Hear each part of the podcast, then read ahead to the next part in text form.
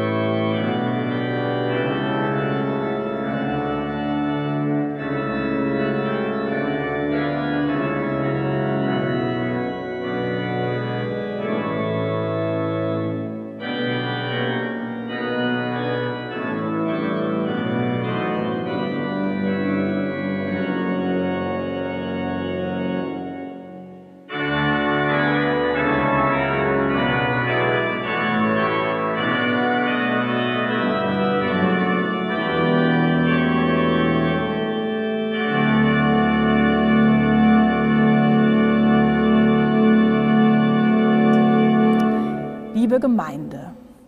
Was war es, das Martin Luther damals so sehr umtrieb, dass er es zum Bruch mit der damaligen Kirche kommen ließ? Was ist das eigentlich, dass wir bis zum heutigen Tag jedes Jahr am 31. Oktober am Reformationstag feiern?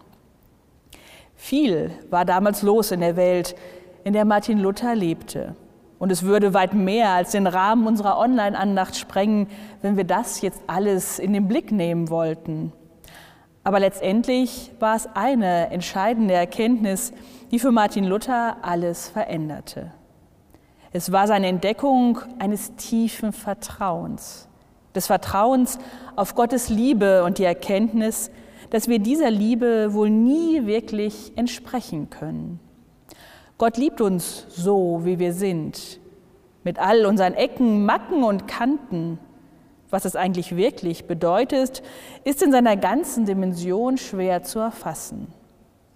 Manchmal können Geschichten helfen, Unvorstellbares in seiner Bedeutung besser zu erahnen.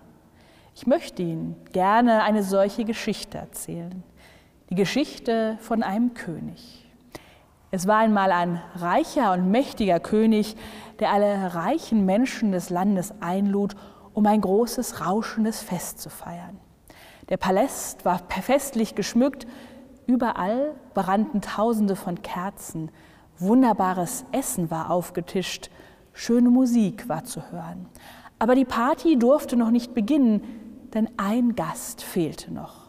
Ein Königssohn war noch nicht gekommen und der König sagte, solange nicht auch der letzte Gast nicht da ist, feiern wir nicht. Das gefiel den anderen Gästen nicht, aber was sollten sie anderes tun als warten? Und dann, nach ungefähr einer Stunde Verspätung, war es dann soweit.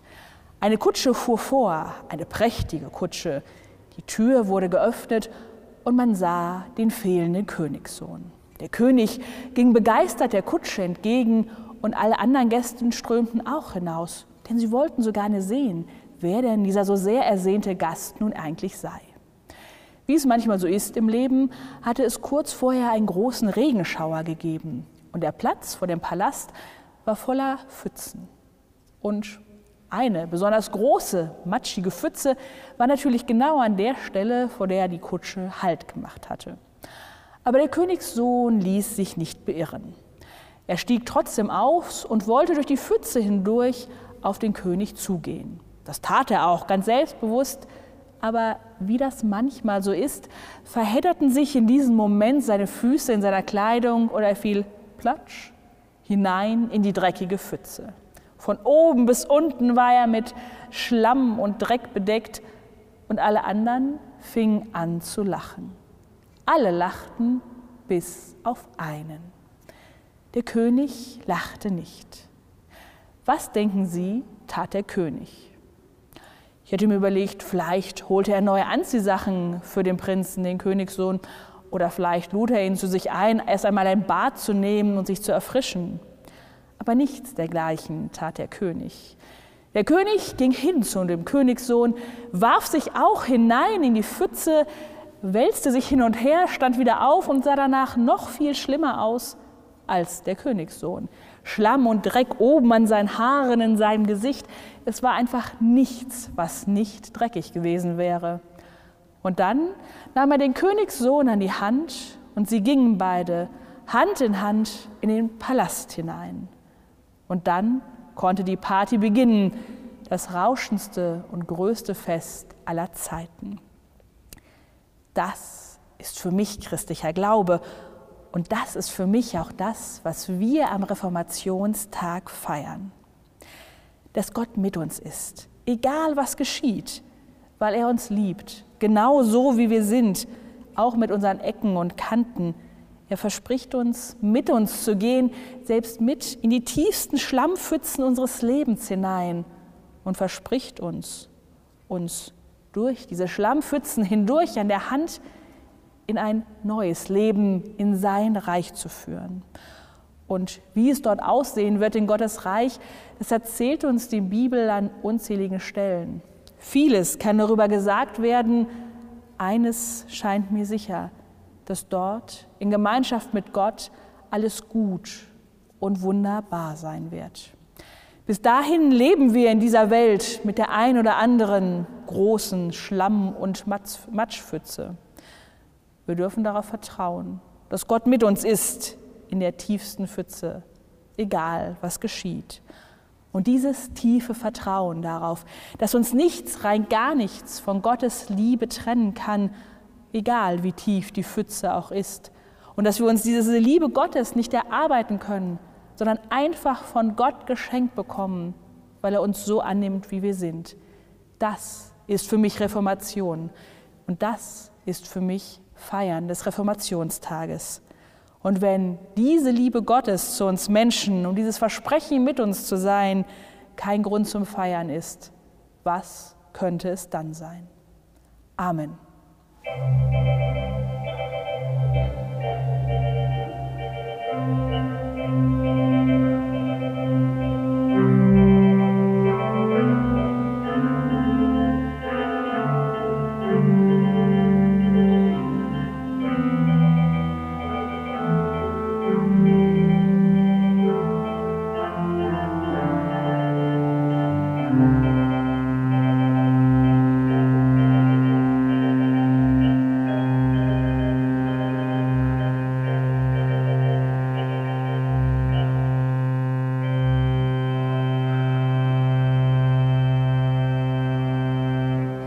Lassen Sie uns mit und füreinander beten. Großer Gott, wir bitten dich für alle, die unter der Corona-Pandemie leiden, für die, die einen geliebten Menschen verloren haben, für die, die Angst haben zu erkranken, für die, die dabei sind, ihre finanziellen Existenz zu verlieren, für die, die die Einsamkeit kaum mehr aushalten können.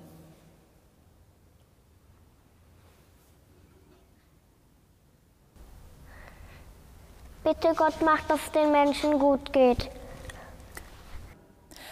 Großer Gott, wir bitten dich für die Politiker, die schwierige Entscheidungen treffen müssen, für die Ärzte und das Pflegepersonal, die für die Gesundheit ihrer Patienten kämpfen.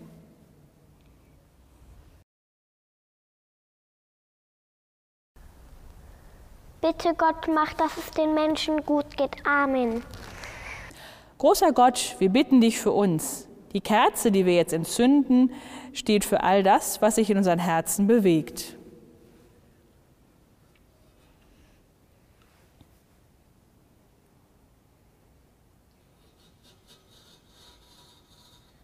Bitte, lieber Gott, helf uns Menschen. Amen.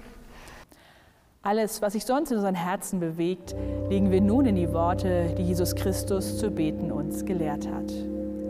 Vater unser im Himmel, geheiligt werde dein Name, dein Reich komme, dein Wille geschehe, wie im Himmel, so auf Erden. Unser tägliches Brot gib uns heute und vergib uns unsere Schuld, wie auch wir vergeben unseren Schuldigern. Und führe uns nicht in Versuchung, sondern erlöse uns von dem Bösen. Denn dein ist das Reich und die Kraft und die Herrlichkeit in Ewigkeit. Amen. Geht nun mit Gottes Segen. Gott segne dich und behüte dich. Gott lasse sein Angesicht leuchten über dir und sei dir gnädig. Gott erhebe sein Angesicht auf dich und schenke dir Frieden. Amen.